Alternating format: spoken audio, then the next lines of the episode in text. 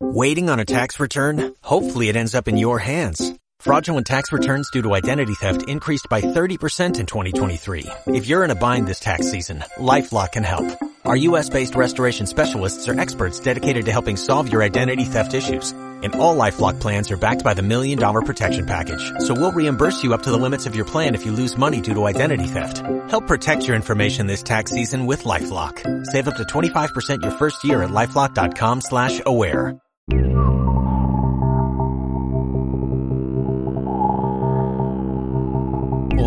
de Open Magic. Hola y bienvenidos de nuevo a Hora de Open Magic. No me lo digas dos veces que te lo canto.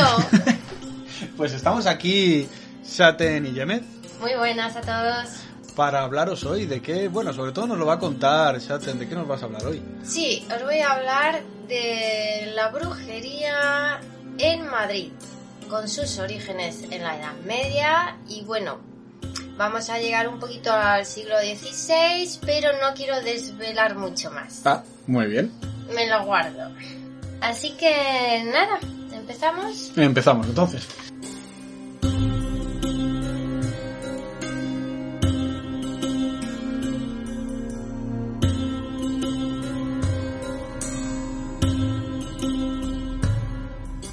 Eh, vamos a hablar de la brujería mm, histórica. Histórica. Sí, histórica. Es decir, eh, la brujería como fenómeno social relacionado a un contexto histórico mm, particular. Y bueno, en Europa se dan, digamos que unas pautas semejantes entre los, los países, pero mm, nosotros que vivimos en Madrid y que hemos tenido el acceso al conocimiento de nuestra ciudad, vamos a centrarnos en la brujería que se dio aquí en Madrid. Entonces, quiero que hagamos todos un ejercicio de imaginación. Para los que vivimos aquí, pues es muy fácil porque estaremos hartos de pasar por la Plaza de Oriente, Pues nos conocemos los sitios. porque nos conocemos el centro de Madrid. Aunque la zona en la que se origina y se mantiene la, la brujería es precisamente una de las zonas más desconocidas de Madrid, que es el Madrid de los Austrias, sería el, el casco histórico más antiguo. Y, y hay muchos madrileños que, que se mueven por Gran Vía, por más bien el, el Madrid de los Borbones, y desconocen esa parte tan cookie que parece que más que en Madrid, parece que estás en Toledo, ¿no? Que podrías estar en cualquier pueblecito. Sí, que no es el centro típico de Madrid, ni el turístico, ni... Exactamente, bueno, es un poco turístico, pero mm, lo triste es que no es conocido por los propios madrileños. Sí, tú a mí cuando me has llevado por ahí me has enseñado sitios que no conocía. Claro, es muy de callejas, de, de calles irregulares, estrechitas, la calzada antigua, eh, muchas iglesias, muchos rinconcitos curiosos, ¿no? Que tampoco pensarías que tuvieran esa historia a simple vista paseando. no lo piensas y a no ser que seas una persona muy curiosa y muy observadora, no te vas a dar cuenta. Si, si eres un poco cotilla y te vas fijando en el nombre de las calles, en las placas, porque las placas de Madrid la mayoría tienen un dibujo, como son unos azulejos eh, y cada uno muestra como una estampa, ¿no? Y relacionada con la historia de, de esa calle. Pues ahí como que te da la primera pista para empezar a investigar de por qué se llama así la calle, qué ocurrió en esa calle y qué relación tiene con, con el dibujo. Bien. Para los que no vivís en Madrid, pero seguramente lo habéis visitado y si no, pues mm, venid ya. Bueno, ahora no, que está cerrado, que estamos cerrados con el coronavirus. Ahora no multan. Ahora no, pero bueno, visita Madrid sí. Pero seguro que algunos sitios, sitios de lo que voy a citar los conocéis por lo menos de verlos en películas, en series o mismamente eh, en internet. Bien, pues quiero que hagamos eso, que nos imaginemos que estamos en la Plaza de Oriente, eh, frente al Palacio Real. ¿Por qué este lugar? Pues para mí es el más importante de, de Madrid, no por el palacio, sino porque tuvo su humilde origen Madrid. En el siglo IX, finales del 800 y muchos, bajo la influencia árabe. Es decir, Madrid nace como un acuartelamiento árabe. Eh, hay gente que lo, no- que lo pronuncia Mairit, otros Magrit. Bueno, mm, yo no sé árabe y no me voy a meter en esos embolados, ¿no? Pero lo, lo interesante es que justo en, esa, en ese siglo IX, la marca verde, lo que se conoce como la marca verde, mm, para los ignorantes, la marca verde era... Perdonadme, te de, de cachondeo. La marca verde era como la zona conquistada por los árabes que tenían la mitad de la península o más según el siglo mm, al que nos vayamos, ¿no? Pero justo en este siglo, mm, digamos que traza como una diagonal que mm, atraviesa justo Madrid.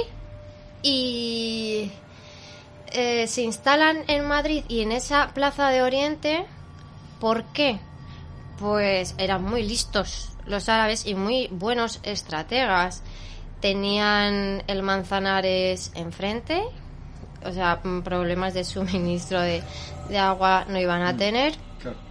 Mm, y lo que es la Plaza de Oriente, que ahora estamos hartos de pasear por esos jardines tan llanitos, bueno, pues es, es uno de los desniveles mayores de, de Madrid. Madrid tiene muchas cuestas y muchos altibajos.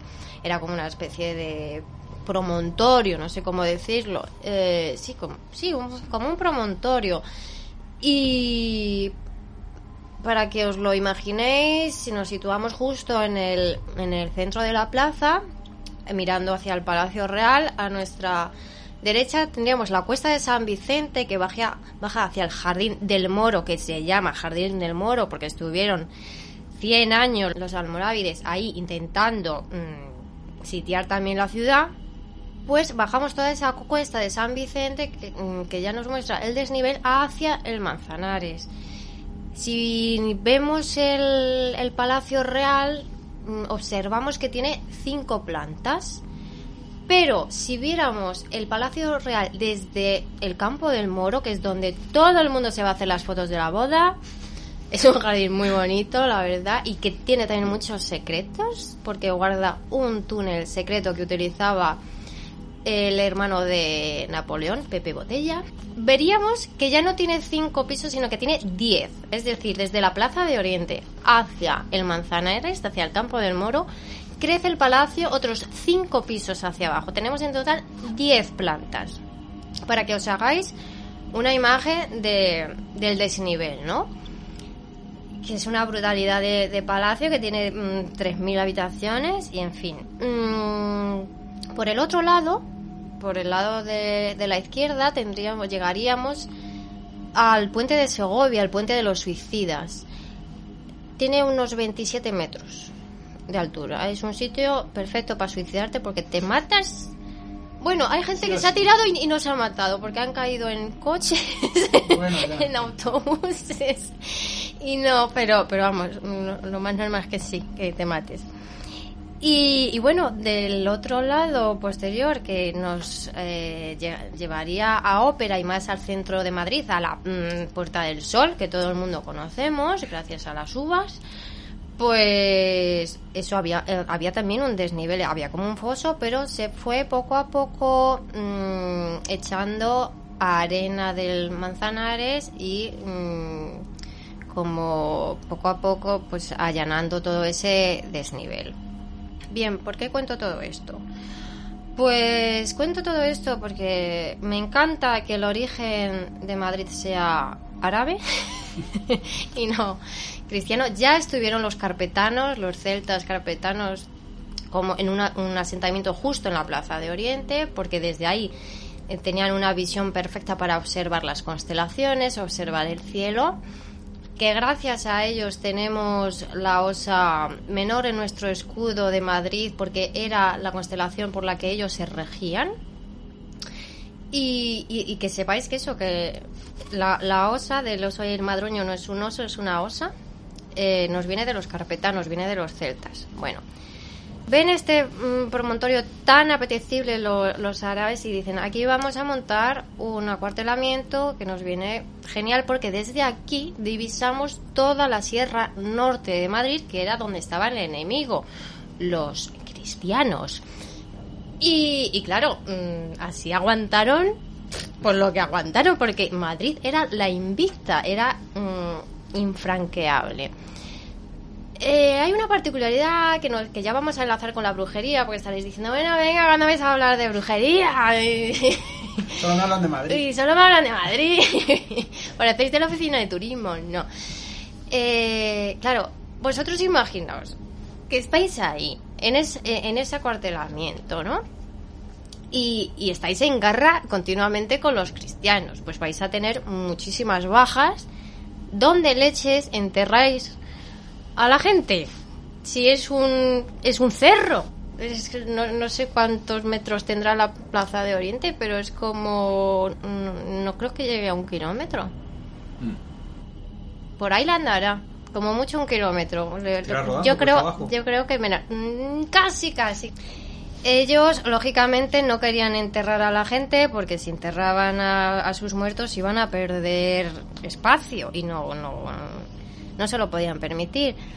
Así que el ritual funerario musulmán exige que si no puedes enterrar a los muertos, los tienes que envolver en un sudario y tirarlos a donde sea, a un pozo, a donde sea, pero siempre orientando, o, sea, que esté orientado ese sitio a la Meca. Pues bien, ellos tenían una de las atalayas de vigilancia que daba justo a, a la parte del, del teatro de la ópera, justo enfrente. Y se llamaba la atalaya de los muertos, pues porque mm, desde allí tiraban extramuros para el otro lado de la muralla a sus muertitos. Pues no andaba yo tan desencaminado. No andabas nada desencaminado. Por esto conseguían ahorrar espacio y tiempo. y creabas una mm, barrera biológica contra tus enemigos. Porque imaginaos el espectáculo de mm, cuerpos y cuerpos mm, descomponiéndose, mm, pues Enfermedades. enfermedades a tutipleni, los animales carroñeros por ahí. Bueno, tenía que ser. Y además, o sea, que se acumulaban bastante porque llegaban casi a, a Arenal, a la calle Arenal. O sea, todo eso estaba llenito de huesos. Eh, todavía tenemos un testigo histórico, tenemos parte de esa atalaya eh, bajo tierra, pero se puede visitar si accedéis al parking de la Plaza de Oriente. ¿Y qué tiene que ver esto con la brujería? Pues que mm, muchos brujos y brujas buscaban huesos. Ah, claro. buscaban huesos. Qué mejor Y- sitio. Qué mejor sitio para encontrar todos los huesos que quieras. Especialmente los brujos de Carlos II, que el pobrecito mío, mm, como ya tenía toda la herencia genética de toda la debilidad de los austrias, de toda esa mezcla de primos con hermanos, tías con sobrinas, mm, tenía muchísimas enfermedades, eh, era borderline, entre otras muchas cosas, y siempre andaba buscando como mm, curaciones milagrosas. Aquí va a convivir eh, eh, lo que es la brujería con las reliquias y las creencias asociadas a, a la Iglesia Católica, porque se mezcla el, el- ese uso de, de los huesos, de los muertos, pero claro, eh, para los católicos no podía ser cualquier muerto. Entonces, ¿qué pasaba? Pues que los brujos de Carlos II, Carlos II, el hechizado, que muere en Halloween. O sea, es que lo tenía todo ese hombre. Pues, ¿qué van a hacer? Van a acudir a la Torre de los Huesos, a lo que quedaba, mm, escarban un poquito, sacan un fémur o, o lo que sea, le ponen una chapita dorada del fémur de San Atanasio, la mano de Santa Teresa, y se lo dan a Carlos II. El pozo de la reliquia falla. Y- la reliquia. Y Carlos II más contento que nada. Ay, por favor. Pero no le curaban, claro, que, No, que- claro. que- que le va a curar. Ni por ¿no? placebo. ni, ni por placebo. No, tenía el corazón muy pequeñito, tenía hidrocefalia, era impotente, lo tenía todo. Eh, el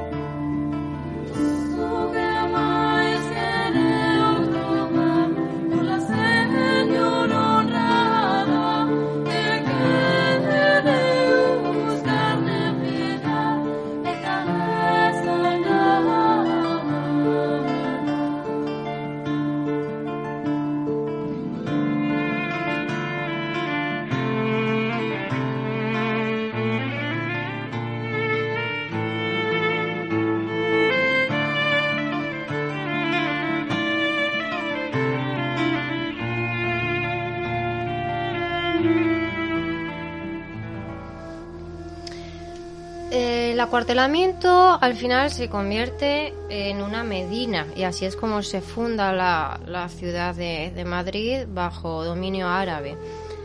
Eh, luego ya con la reconquista, con la toma de Toledo, se pacta la rendición de Madrid porque en Madrid no conseguían tomarlo. Y aquí empieza lo curioso, ¿no? Vamos a ver cómo lo árabe es la base del, del Madrid cristiano y es la base de la brujería en Madrid. Mm, estábamos en la Plaza de Oriente, nos vamos a desplazar hacia ese puente de Segovia, el puente de, de los suicidas. Y antes de llegar vamos a recorrer parte de la muralla árabe. Se conserva parte musulmana y parte cristiana. Que por cierto, la Virgen de la Almudena, Virgen de la Almudaina de la muralla es pues de nuevo musulmana. Tenemos una Virgen cristiana de origen musulmán. Pero bueno, no me voy a meter en, en la en la leyenda de, de la Virgen. Simplemente ellos para justificar la reconquista de la, de la ciudad, bueno, reconquista no, porque nunca fue cristiana, pero bueno, ya me entendéis, para reconsagrar la Madrid al cristianismo, pues se inventan mm, que, se aparece la Virgen en, en la muralla. Bueno, vamos a llegar a través de, de esa muralla árabe a, a lo que era el barrio de la, de la morería. Era un barrio pegado casi a extramuros y mm, era como el barrio del desfase. era el barrio, Barrio de la juerga. era- exactamente, era el barrio de, de la juerga, de, de los negocios ilegales, al margen de, de lo que dictaba la corte. Y es donde van a convivir las brujas, brujas que, que venían de pueblos, sobre todo de, de zonas rurales, venían a Madrid para buscarse la vida. Mm, Es que era cuestión de supervivencia. Solían ser mujeres viudas, mujeres solteras eh, o mujeres que venían huyendo a lo mejor de, de enemigos o de problemas familiares, etcétera. En la Edad Media se va creando ese esa mezcla, esa convivencia de por un lado los cristianos que pasaban mm, cuando les convenía al al territorio moro. Ya en el siglo XVI va a ser cuando mm, todo eso, toda esa influencia se consolide y queda, por así decirlo, documentada. Antes es muy difícil encontrar documentos que verifiquen todo esto, pero bueno, podemos hablar porque conocemos la, la influencia que tuvieron los, los árabes aquí. saliendo ya de la muralla, como os decía, que ya entraríamos en el, en el barrio moro, nos da la bienvenida, eh, nos daría, porque ya solo quedan las ruinas, la mezquita. La mezquita original que fue derribada, mm, salvo la torre de rezo, por los cristianos para mm, luego construir la... Ellos construyeron lo que era la iglesia de la Almudena y luego volvieron a destruir esa iglesia de la Almudena para poder construir la catedral, ¿no? La, actual catedral. Pues desde ahí seguiríamos bajando hacia el puente de, los suicidas y, ya entraríamos en, ese barrio del que hablamos antes, de callecitas estrechas, eh, tortuosas y, de empedrado antiguo. Mm, nos vamos a topar con una plaza muy, muy importante para la brujería y es la plaza de la Cruz Verde. ¿Qué es la Cruz Verde? Pues la Cruz Verde era el emblema de los quemaderos de brujas. En cualquier ciudad de España, por ahí por ejemplo una en Santiago de Compostela, que, que veáis una calle, una plaza de la Cruz Verde, mm, era un quemadero de brujas.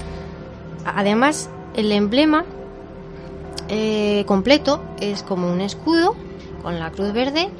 A un lado tiene una rama de olivo para aquellos que pedían el perdón, aunque pedías perdón te iban a, quemar igual, pero bueno, ya por lo menos tu alma estaba perdonada. Ah, bueno, entonces nada. Claro.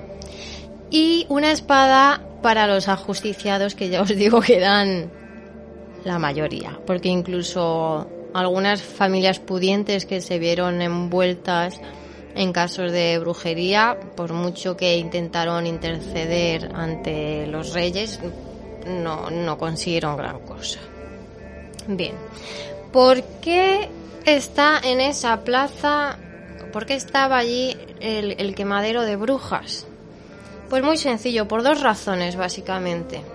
Una es porque eh, justo enfrente pasaba eh, un río, un río que desembocaba en el Manzanares, que es ahora la calle Segovia. Aprovechaban este río para, una vez mm, quemadas esas personas, echar a las aguas las cenizas y los restos que quedasen de los cuerpos. Por un lado era una manera de purificación, pero por otro lado lo que se quería mm, evitar era que las brujas y brujos acudieran a coger cenizas, uñas, pelo y sobre todo las calaveras, porque las calaveras estaban muy demandadas.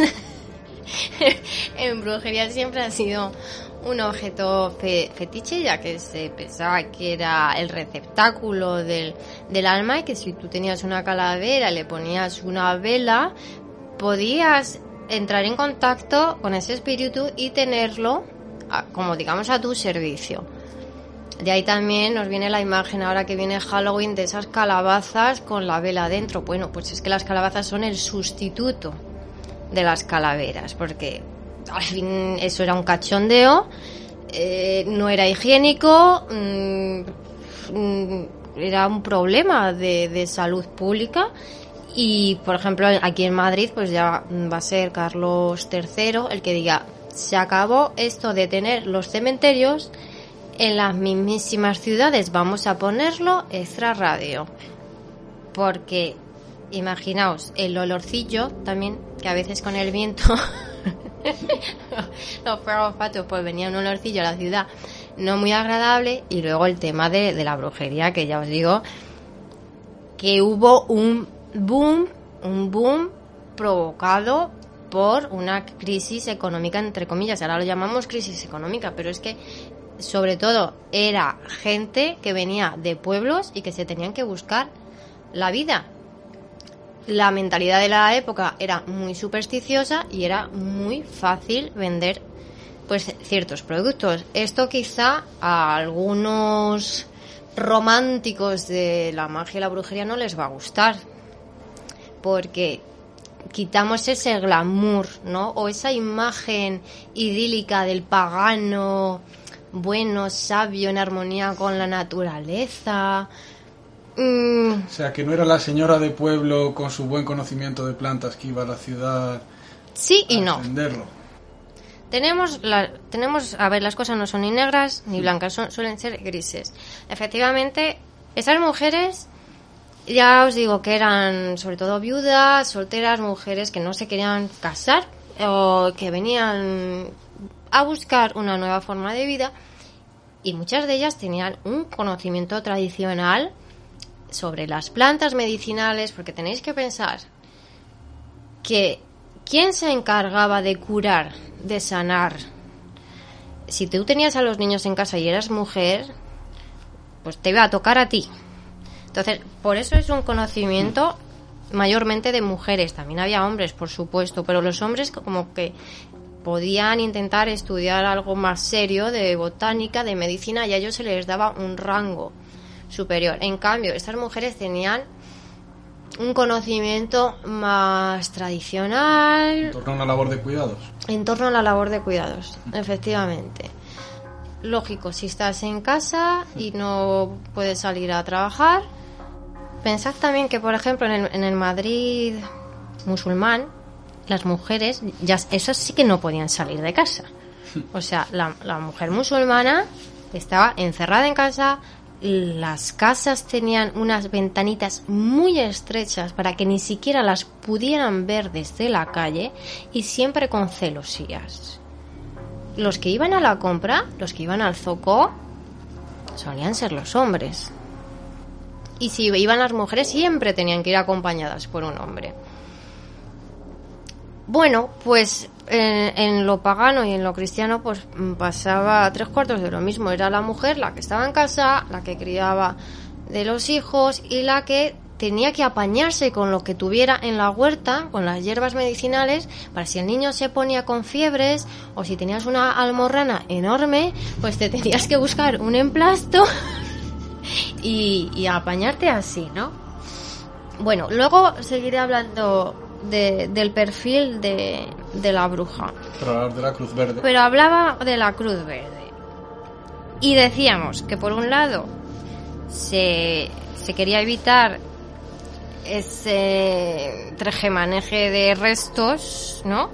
Y por otro lado, justo al otro lado del río estaba ese barrio moro. ¿Qué pasaba? Pues que así quemaban delante de los pobres árabes a la gente y esto les servía de escarmiento. Era como una advertencia de os estamos dejando convivir tras la expulsión de musulmanes y judíos, pero bueno, estuvieron un tiempo conviviendo. Eh, os estamos dejando convivir aquí, en, en este barrio, así un poco marginado, ¿no? Pero mm, no os paséis de la raya porque si no vais a tener esto. No solo se quemaba a brujas, brujos, la mayoría eran mujeres, de nuevo. Se quemaba también a musulmanes y a judíos y a homosexuales. Todo aquel que pudiera ser mm, un hereje, lo que ellos llamaban hereje.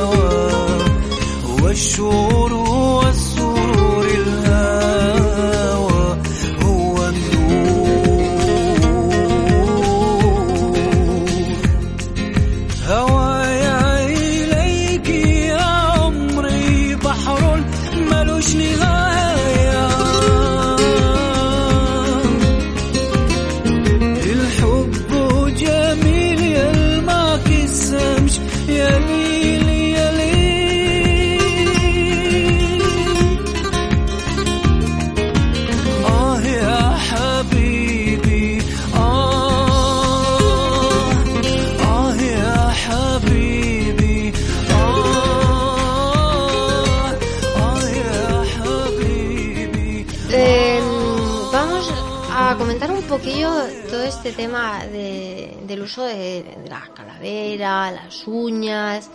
Mm, los brujos y las brujas se paseaban por, por los cementerios también y, y, por ejemplo, por los sitios de ajusticiamiento mm, donde había ahorcados, porque el semen de ahorcado era uno de los ingredientes de muchos rituales, la cuerda del ahorcado, los clavos del ataúd, sangre, etcétera. La Inquisición española tiene muy mala fama. Tiene la fama como si hubiera sido la más sangrienta. Y no es cierto, no es que yo quiera defender a la Inquisición, para nada. Pero comento esto porque fue la alemana y la holandesa de Países Bajos la, la más cruenta. De hecho, fueron los alemanes los que escriben el martillo de las brujas, que era el manual del buen torturador. Cómo se torturaba durante el mayor tiempo posible para infligir el mayor dolor sin que llegara a morir. Y hay no voy a relatar torturas, si os da curiosidad, pues os lo buscáis, porque la verdad es que son muy, muy desagradables. Os voy a contar solo una para que veáis el grado de... mm, no sé ni cómo describirlo, de, de, de sadismo. Sadismo y, ma- y maldad. Pues una de las que le hacían más a las brujas, a las mujeres, era arrancarle los pezones con unas pinzas ardiendo, como unas tenazas de estas de... Pero que eso no era lo peor. Lo peor era que si tenían hijos, se los hacían tragar a los hijos. O sea, fijaos la maldad, el retorcimiento de- de- de esas mentes Auténtica maldad cristiana. Maldad cristiana, pero, o sea, a unos niveles que, que es, es, es difícil de, de entender a veces. Eh, los ajusticiamientos en Madrid se daban sobre todo en la Plaza Mayor, eso era como el espectáculo del pueblo, pues no tenían cine, pues ¿qué hacemos hoy? Nos vamos a ver un auto de fe. Pero de verdad que se lo tomaban como el cine porque había una parte de mesas con comida y bebida. O sea, era una fiesta. Luego, claro, nos extrañamos de que tengamos los toros, pues es que aquí a nuestro país le ha encantado la, la sangre como espectáculo. Y, y la Plaza Mayor era, era curioso. La Plaza Mayor en su origen era una laguna. Se hicieron unas obras pues para, para poder convertirla en una plaza y, y que los lodos se convirtieran en un suelo firme. O sea, no, no, fue, no fue nada fácil la construcción de la, de la Plaza Mayor. ¿Por qué se construyó la Plaza Mayor?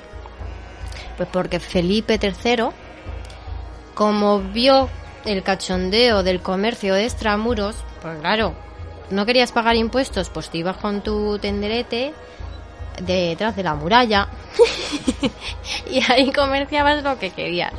Pues Felipe III dijo, se acabó. El comercio de Madrid se va a dar aquí en la, Plaza Mayor y todo el mundo tiene que pagar impuestos. Aún así la gente seguía haciendo sus trapicheos fuera y por eso os digo que, que muchos cristianos se iban al barrio moro, algunos pues para emborracharse porque era la zona de alterne, otros a la zona de las mm, prostitutas y otros por temas de brujería, ¿no? Y esto era como la vida nocturna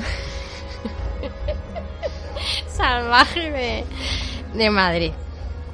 Eh, había cerquita de la entre sí bueno como intentando subir hacia la Plaza Mayor hay una iglesia que se llama la iglesia de San Pedro que es una de las más antiguas de Madrid que también tiene un minarete de, de otra mezquita musulmana y que era muy famosa porque un brujo que vino de la Calabria se hizo pasar por cura.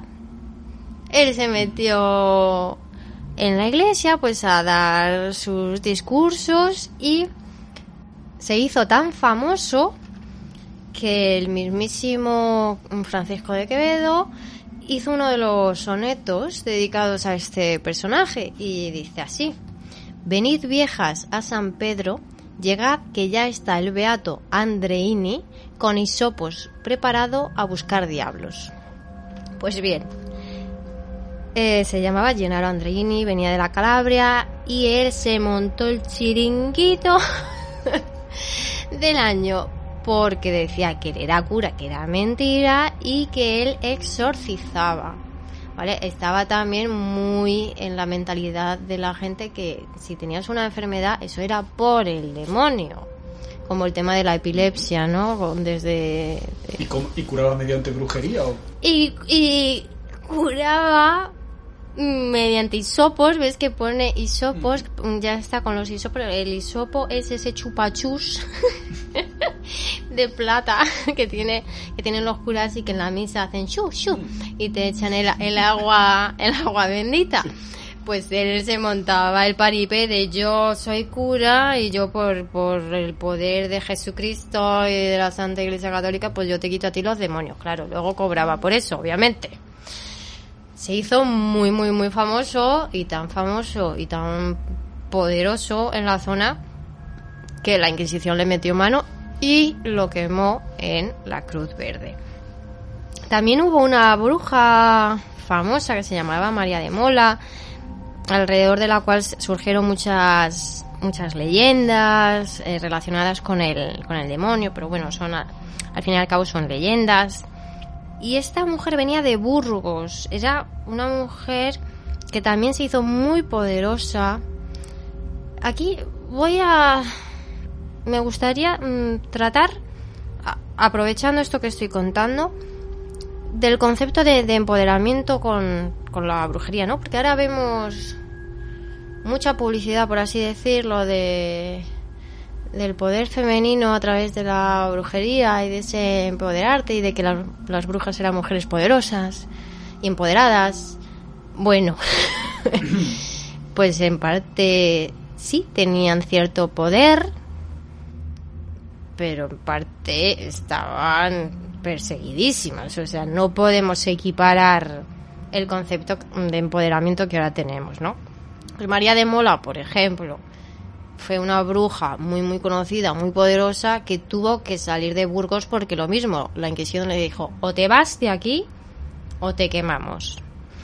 Bueno, pues se vino a Madrid, pero siguió haciendo sus cosas, claro, porque mm, de nuevo, o sea, era una forma de supervivencia y le hicieron el castigo mm, de la el castigo de la vergüenza, el paseo de la vergüenza la desnudaron, la embadurnaron, no sé si sería aceite, grasa o estas mezclas que usaban y le echaban plumas de gallina por encima para que se le quedara todo pegadísimo y enguarrinado y la subían en un burro eh, los musulmanes también lo hacían, también hacían esa, es- este castigo y encima el burro lo ponían, o sea, te ponían mirando para el culo del burro No.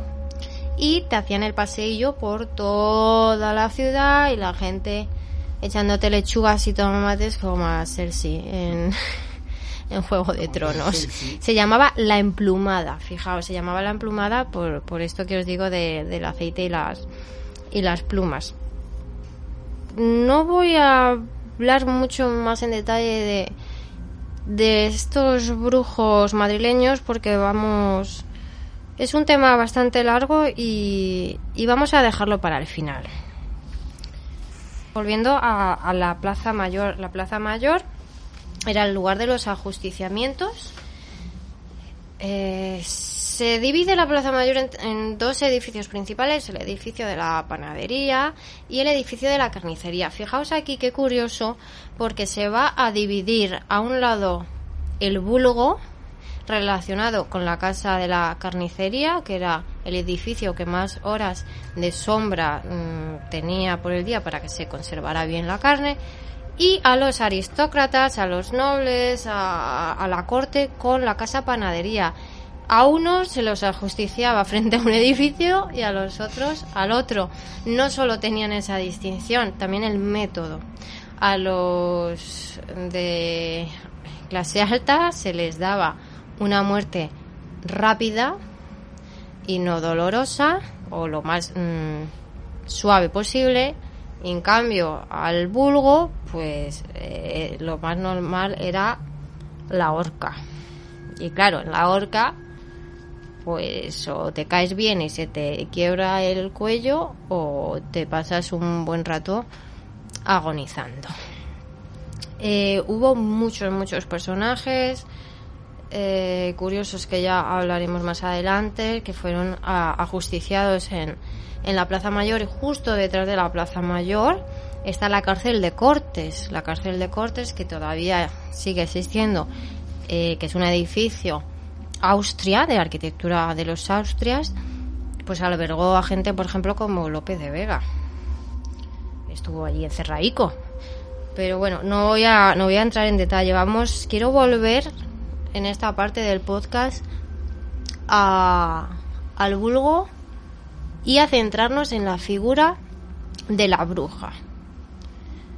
Eh, los ajusticiamientos en, en la Plaza Mayor, bueno, pues ya os digo que era como un espectáculo y el mayor auto de fe se le antojó a Carlos II. De nuevo hablamos de, este personaje. Mm, Pues es que le hacía mucha ilusión. Él quería organizar el mayor auto de fe, por lo menos de, de esta zona de, de Europa, y mandó traer a gente de toda España, o sea, a víctimas de todos los puntos de, de España. Creo que llegaron a ser unas 190 personas.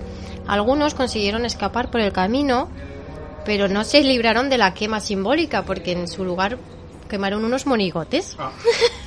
Hombre, no se iban a cargar la ilusión del rey. Claro, es como, uy, Carlos, es que se nos han escapado por el camino cuatro. Bueno, pues no pasa nada. Aquí no hay que batirlo. Ponemos aquí unos monigotes de paja y ya está. Muchas veces, se, por ejemplo, lo que hablaba antes de, de la brutalidad de la Inquisición alemana o de la de la holandesa, porque, por ejemplo, en Holanda se cargaron a los gatos, porque se quemaba a la bruja con su gato pensando que era como un diablillo o un espíritu demoníaco que estaba al servicio de la bruja y claro, también te lo tenías que cargar, pues no iba, pobre gato, ¿no? No iba a estar ahí haciendo de la suya, pues no había que, matarlo. Pues bueno, pues que consiguieron exterminar a los gatos y provocar una mm, plaga de ratas, de la cual luego ya aprendieron que a los gatos hay que respetarlos. Pero bueno, eso ya os lo cuento un poco como pues una anécdota, ¿no? Y bueno, siguiendo con las anécdotas, pues pues eh, hay cuadros, de hecho hay cuadros de la época representando el auto de fe de, de Carlos II, se pusieron gradas, se puso todo, ya os digo, las mesas con la bebida, con todo, todo, todo súper bien preparado y cuando ya finalizó le, le preguntaron al rey que, que qué le había parecido, ¿no? Que si había sido de su agrado. Y él dijo que, bueno, pues que, que olía un poco mal. Que, que olía como, Como a quemado. como a quemado y que, que no entendía por qué la gente gritaba. A- Así, Carlos II, así. Ah, muy bien. Pero no. Mm, es que era borderline. Tampoco entendía la consecuencia de. No, no, no le daba. No le daba.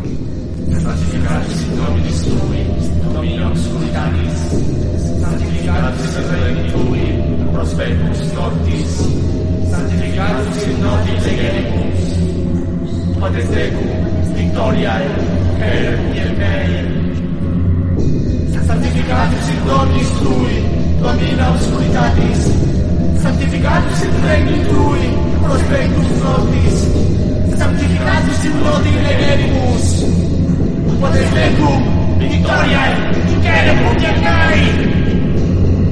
la pregunta es, ¿por qué esta caza de, de brujas, no?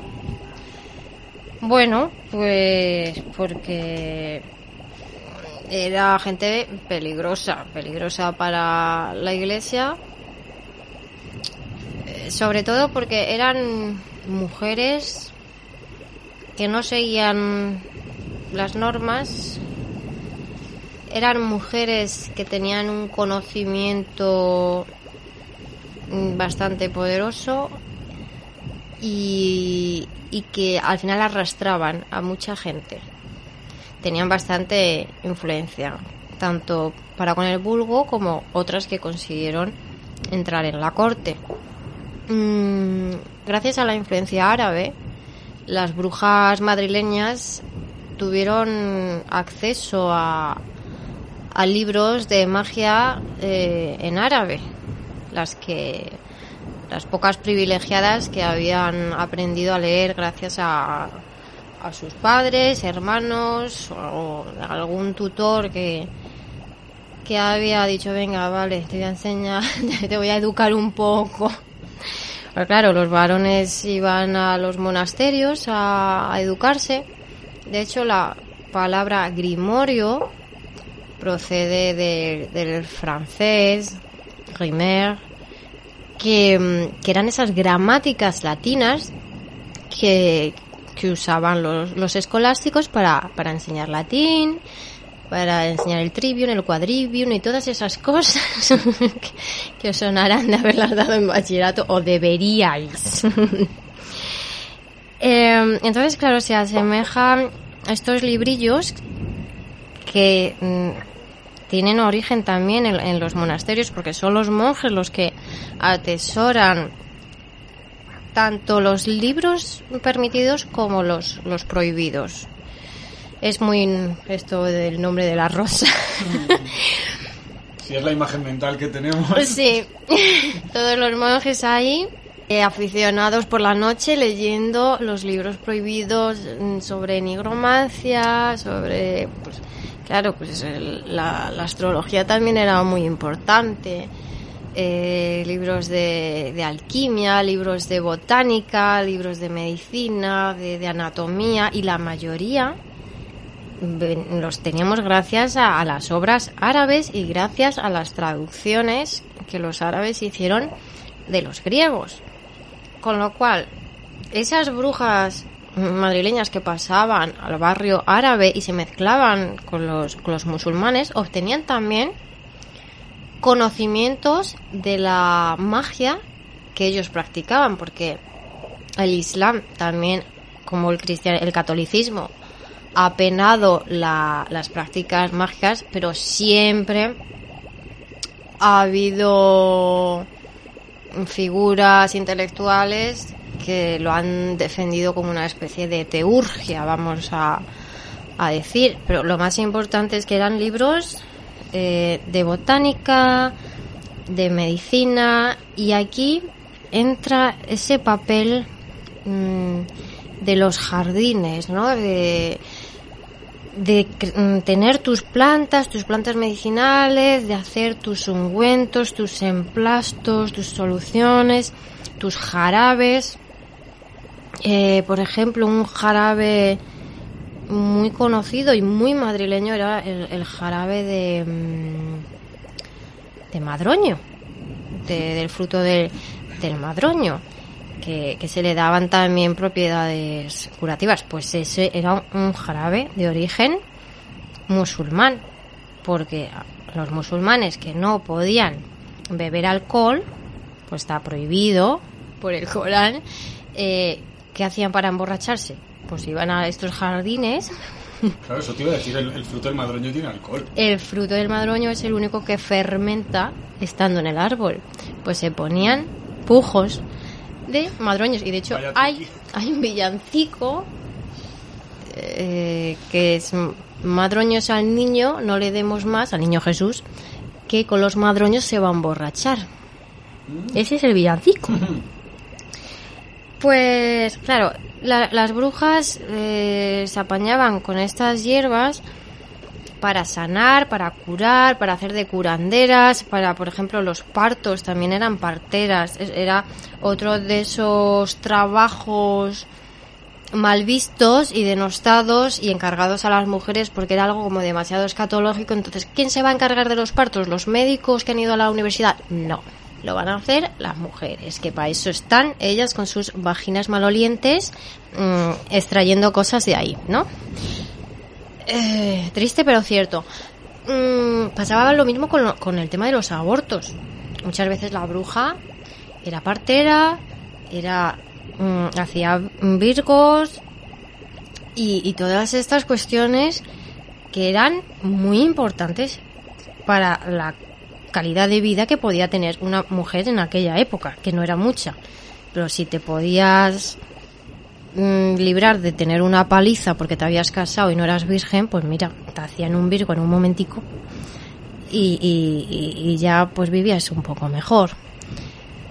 Eh, ¿Qué pasaba? Pues que también había brujas y brujos que utilizaban sus conocimientos de las plantas, de los venenos, para hacer filtros, ligaduras y, y cosas, pues mal- maldades, ¿no? Maldades.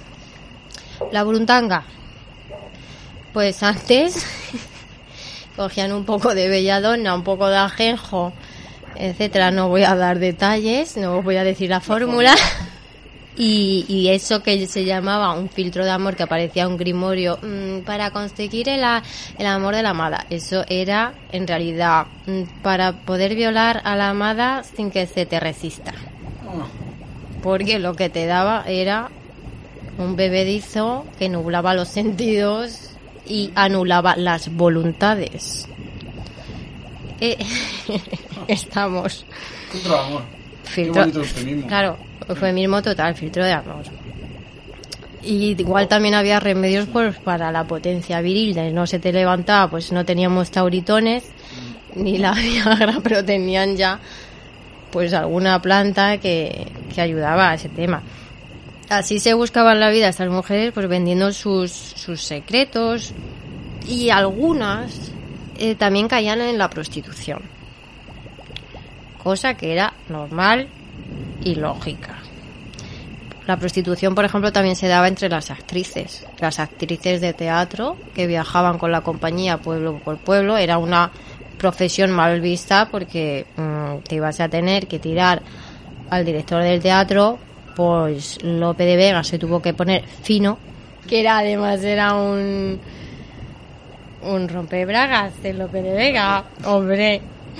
Si tenía, creo que, que llegó a tener más de 20 hijos y los bautizaba así en remesas. No, claro, ya se, Cuando se venía, te tienen que acabar las ideas. cuando venía de un viaje que se había ido a Valladolid y volvía, venga, ¿cuántos hijos me han nacido? Pues venga, bautizarlos todos. Lope, qué grande. Bueno, pero va. Eh, entonces, claro, lo que decíamos antes, las cosas no son ni negras ni, ni blancas. Estas mujeres que tenían esos conocimientos, por un lado paganos tradicionales, por otro lado los secretos árabes, judíos también, porque el barrio judío en Madrid era más pequeñito y lógicamente de menos influencia, pero bueno, también, también estaba ahí y también convivían. Eh, algunas lo utilizaban para bien y otras lo utilizaban para mal. Y algunas lo utilizarían a veces para bien y otras veces para mal, porque es que no podemos poner estas etiquetas tan tan encorsetadas. Y claro, lo más gore, por ejemplo, era cuando les vendían las cremas a las ricachonas, las- la- los secretos de belleza, ¿no? Pues con qué se hacía? Pues con grasa de mm, recién nacido a poder ser. y que eso era pues, como lo más parecido al elixir de la eterna juventud. Claro, pues ponte tú ahí a matar a un bebé, a desollarlo, a sacarle la mantequilla, el sacamantecas. Pues es que eso, eso es el sacamantecas. Las imágenes de, de aquelarres, ¿no? De, por ejemplo, las pinturas de Goya, que de Goya ya hablaré más adelante, os lo dejo ahí, os hago rabiar un poquillo. Pues claro, eran, eran también uno- unos, unos eventos grotescos, porque veías ahí, por un lado, podemos distinguir como dos tipos de bruja, principalmente. Eh, estaba la, la bruja anciana, de la cual hemos heredado esa imagen, ese estereotipo de vieja bruja mm, fea, ajada, con verrugas en la nariz, con la piel verde, ¿no? De, de lo podrida que está por dentro. Mm, Sí, como reflejando por fuera su podredumbre. Exactamente, esa corrupción, ¿no? Eh, La, la corrupción. Y por otro lado tenemos a la bruja joven, sexy. la brujita mm, cachonda que, que te ayuda con, con temas amorosos e incluso que se prostituye. ¿No? Y, y que te eh, Mira, como por ejemplo, mm, se me está viniendo ahora a la cabeza la película de Carmen. Carmen sería un poco ese tipo de bruja, la, la bruja andaluza mm, poderosa, que sabe lo que quiere y sabe conseguirlo y sabe seducir, ¿no? Y, te- y hace encantamientos. Si no habéis visto la película, pues mira, os la recomiendo porque es una de las pocas películas españolas que merece la pena. lo siento. Y pues, pues tendríamos a Carmen la sexy y luego tendríamos a, a las ancianas que eran, pues eso, eran viudas, mujeres que se habían quedado solas y que eran las maestras de las jovencitas, de las novatas y que muchas veces llevaban también, regentaban los, los prostíbulos y, mm, y digamos que ejercían un poco de, mm, su influencia sobre, sobre las más jóvenes, ¿no? Como que las dirigían. Y también actuaban como Celestinas. La figura de Celestina, si os vais al libro de Fernando de Rojas, que es un autor que a mí me encanta, por ejemplo, otro libro de él, El Diablo Cojuelo, mm, pues me encanta. Si podéis, os lo leéis. eh, porque mezcla mucho historia de Madrid con temas de ocultismo y demás. Bueno, pues la, figura de la Celestina no es más ni menos que la figura de la vieja bruja. La bruja alcahueta.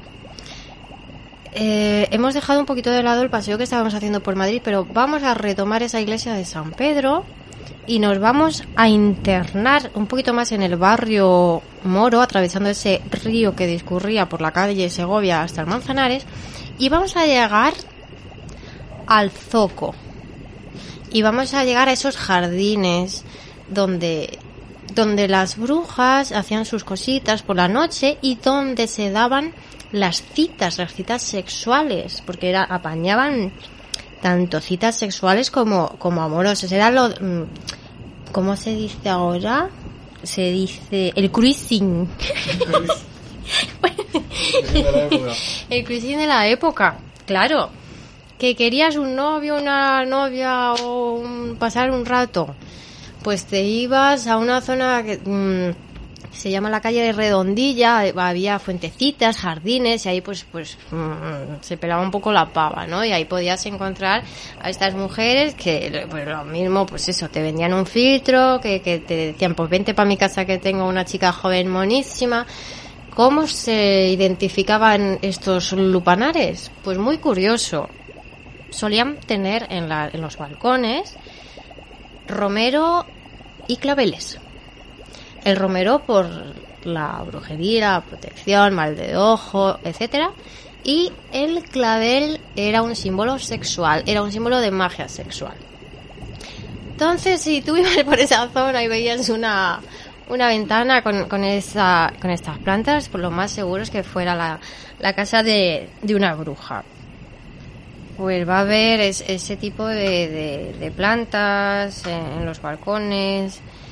Va a haber también cierto tipo de, de maderas. Las plantas, por ejemplo, que, que estaban prohibidas, mm, ¿dónde las encontrabas? O sea, como te pillaran dentro de la ciudad con, con una planta prohibida, mm, ibas a la hoguera, pero vamos, derechita. Entonces estas mujeres tenían que salir de noche mm, eh, atravesar la había varias puertas de hecho se conserva todavía que si la puerta de Toledo no la, la puerta de Alcalá la puerta de Segovia. Había varias salidas y durante unos años no era un muro total que, que no se pudiera atravesar, sino que tenía como una especie de verja y la verja la podías saltar con un poco de entrenamiento, pero se la saltaban muchas veces los borrachos que venían de juerga y que les habían cerrado. Hay, por ejemplo, una calle de Madrid que se llama Puerta Cerrada. Pues por ahí intentaban volver mm, borrachos, se le habían cerrado porque ya se habían pasado de la hora y tenían que, que- que escalar como gatos para volver a, a entrar a la ciudad. Bueno, pues las brujas que querían buscar cierto tipo de plantas, las prohibidas, los venenos, tenían que salir también extramuros al bosque a, a buscar estos ingredientes. Mm, Por lo general eh, se apañaban con los ingredientes que, que encontraban en el zoco, en el zoco árabe, el, el mercado que estaba pues cerquita de la calle esta que os digo de la, de la redondilla, del personaje que podemos identificar como la Celestina de, de Fernando de Rojas, eh, que además solían llevar unos atuendos bastante curiosos. Mm, Como no, vestían de negro, sí, sí, eran viudas o a lo mejor no eran viudas, pero para que no les molestaran los hombres, pues se hacían pasar por, por viudas. Llevaban unos faldones muy anchos con bolsillos internos para guardar sus mercancías, guardar sus, sus amuletos, sus huesos, sus botecitos, sus hierbas y, y que lo pudieran ocultar.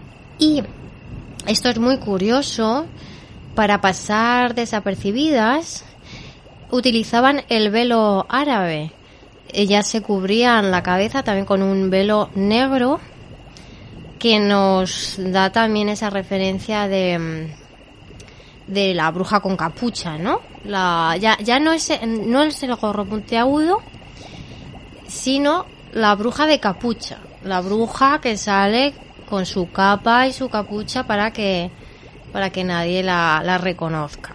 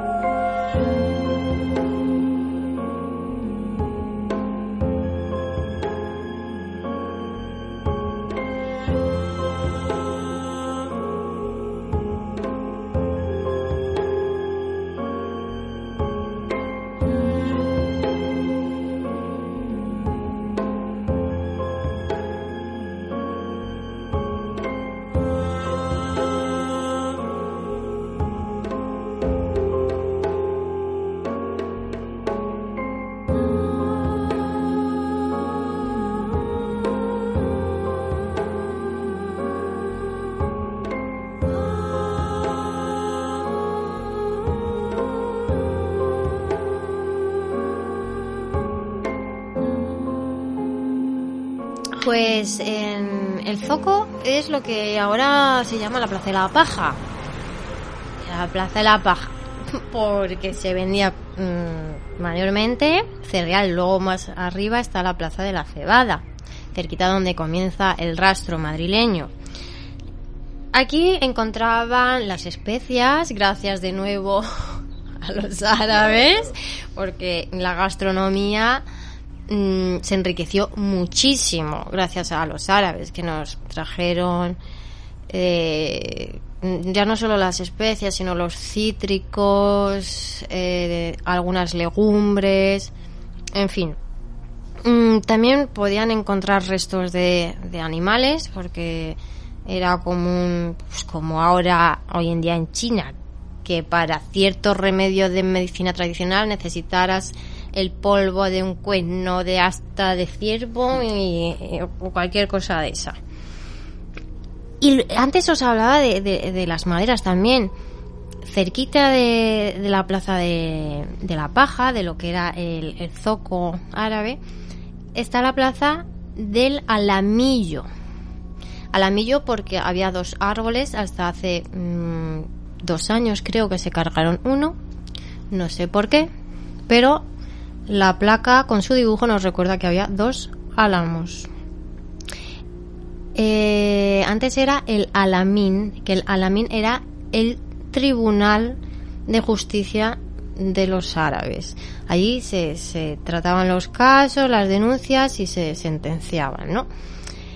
Pero lo que nos interesa de esta plaza son los álamos, porque de los álamos mm, las brujas hacían sus escobas, mayormente, de, de esta, de esta madera. Y aquí entramos en otro aspecto de, de la brujería medieval y luego más, más moderna también, ya entrando al renacimiento, que, que era la masturbación con el palo de la escoba untado en cremas con sustancias de plantas alucinógenas. Claro, ¿por qué se masturbaban con eso? Pues porque no eran tontas. Primero porque daba placer. Segundo, porque si no es lo mismo aplicar ese ungüento en la piel que introducirlo por las mucosas de la vagina. Por los ojos pues no te lo ibas a poner porque te ibas a cocer bastante. Y por la nariz pues mm, tampoco, pero si te lo ponías por la mm, vagina o por el ano, pues ibas a tener un viaje alucinógeno maravilloso y súper placentero. El vuelo de la bruja en, en su escoba es eso. Y de ahí la noción de los aquelarres. A ver, tenemos dos tipos de aquelarres. Aquelarres ya sabéis que viene la, la palabra del euskera. Eh, tenemos el aquelarre físico, esa reunión de brujas para hacer sus, sus hechizos, sus pociones, sus muñequitas, mm, bueno, en fin, todo aquello que iban a, a, a vender o que iban a utilizar, también se sacrificaban bebés, porque se sacrificaban bebés. Y, y por otro lado, pues se daban a la orgía, oye, pues, pues tampoco estaba muy mal algunos aspectos molan, hay que decirlo, del, del sábado, ¿no? la figura del, del, macho cabrío pues solía ser un señor o una señora disfrazado de cabra. Era un poco como la figura central, ¿no? De, porque claro, eh, también enlazando con lo de los grimorios, se, pensaba que era el trato con el demonio el que te ofrecía ese conocimiento y esos secretos para, para hacer magia o brujería y conseguir lo que, lo que tú querías. Y luego tenemos por otra parte el sábado astral. El sábado astral ya sería como esa experiencia de conciencia alterada que relacionamos con el, con el vuelo de las brujas. Pero bueno, ese es un tema ya que ya trataremos también más adelante. Os hablaré porque nos hemos extendido mucho en este podcast. Bueno, hay mucha mucha Pero todavía- chicha. todavía queda, así que Pero todavía queda. Entonces, vamos a dejar otro podcast. Ya que este ha sido un poco introducción general a lo que era la figura de la bruja y cómo surge, en el contexto en el que surge, sus características, ¿no? Y su, su aspecto y sobre todo su relación con el vulgo, ¿no? Con, con la parte baja de la, de la sociedad. La siguiente la vamos a dedicar a esta brujería en la corte y con personajes tan conocidos como, por ejemplo, Goya, eh, la duquesa de Osuna. Luego, extendiéndonos un poquillo más en el tiempo hacia el siglo XVI, os voy a hablar de una personaje que era Carmen la, la lechera. Podemos irnos a, a la corte de Felipe V con su segunda esposa Isabel de Farnesio. Mm, también os hablaré de otra personajaza que era la ventosa. Bueno, hay muchas historias muy curiosas en las que sí quiero profundizar un poquito más. Y por eso lo vamos a dejar para pues para el siguiente podcast. Después de ponerles los dientes bien largos. Después de poneros ahí la miel en los labios. Y para finalizar, os voy a contar otra cosa curiosa. Porque veis que al principio se hablaba de la almudena, que tenemos una virgen de nombre árabe. Y resulta que nuestro patrón, San Isidro, también era árabe y musulmán. Se llamaba Al-Idrisi. Y fijaos ese doble rasero, porque, mm, claro, la iglesia lo toma como un, como un héroe, como necesitaban un, un santo, necesitaban motivar a los cristianos frente a los musulmanes, necesitaban hacer piña. Y este señor, pues que era un labriego, que fue muy humilde, que también sirvió como criado, eh, hizo diversos trabajos, pues claro, de repente se le asignan más, creo que eran más de 100 milagros. Y uno de ellos, por ejemplo, fue el que salvó a, su hijo de morir ahogado en un pozo haciendo que el agua subiera hasta arriba, que el niño flotara y se, se pudiera salvar. Bueno, pues ¿qué es milagro y qué es brujería? ¿No? Mm, ¿Qué es un acto de magia? Pues obviamente en este contexto histórico, acto de magia, brujería, pues lo, lo que hacen los otros, los otros, los, los herejes. En cambio, si lo hace un converso, porque es que lo, lo utilizaron, eh, al final, claro, pues como muchos conversos, pues ya vamos a decir que es milagro y lo vendemos, al igual que vendemos el tema de reliquias, escapularios y demás. En fin, ¿qué os voy a contar yo? que no sepáis. de- Sí, sí, pero es curioso, es curioso ese origen, los mitos madrileños. Sí, así que ya sabéis. San Isidro era musulmán. Pues nada, ya seguiremos en el próximo podcast. Espero que, que os haya parecido interesante, por lo menos curioso, y, mm, y que os animéis a, a investigar un poquillo más pues la, la brujería histórica y sus orígenes. Por mi parte, un placer.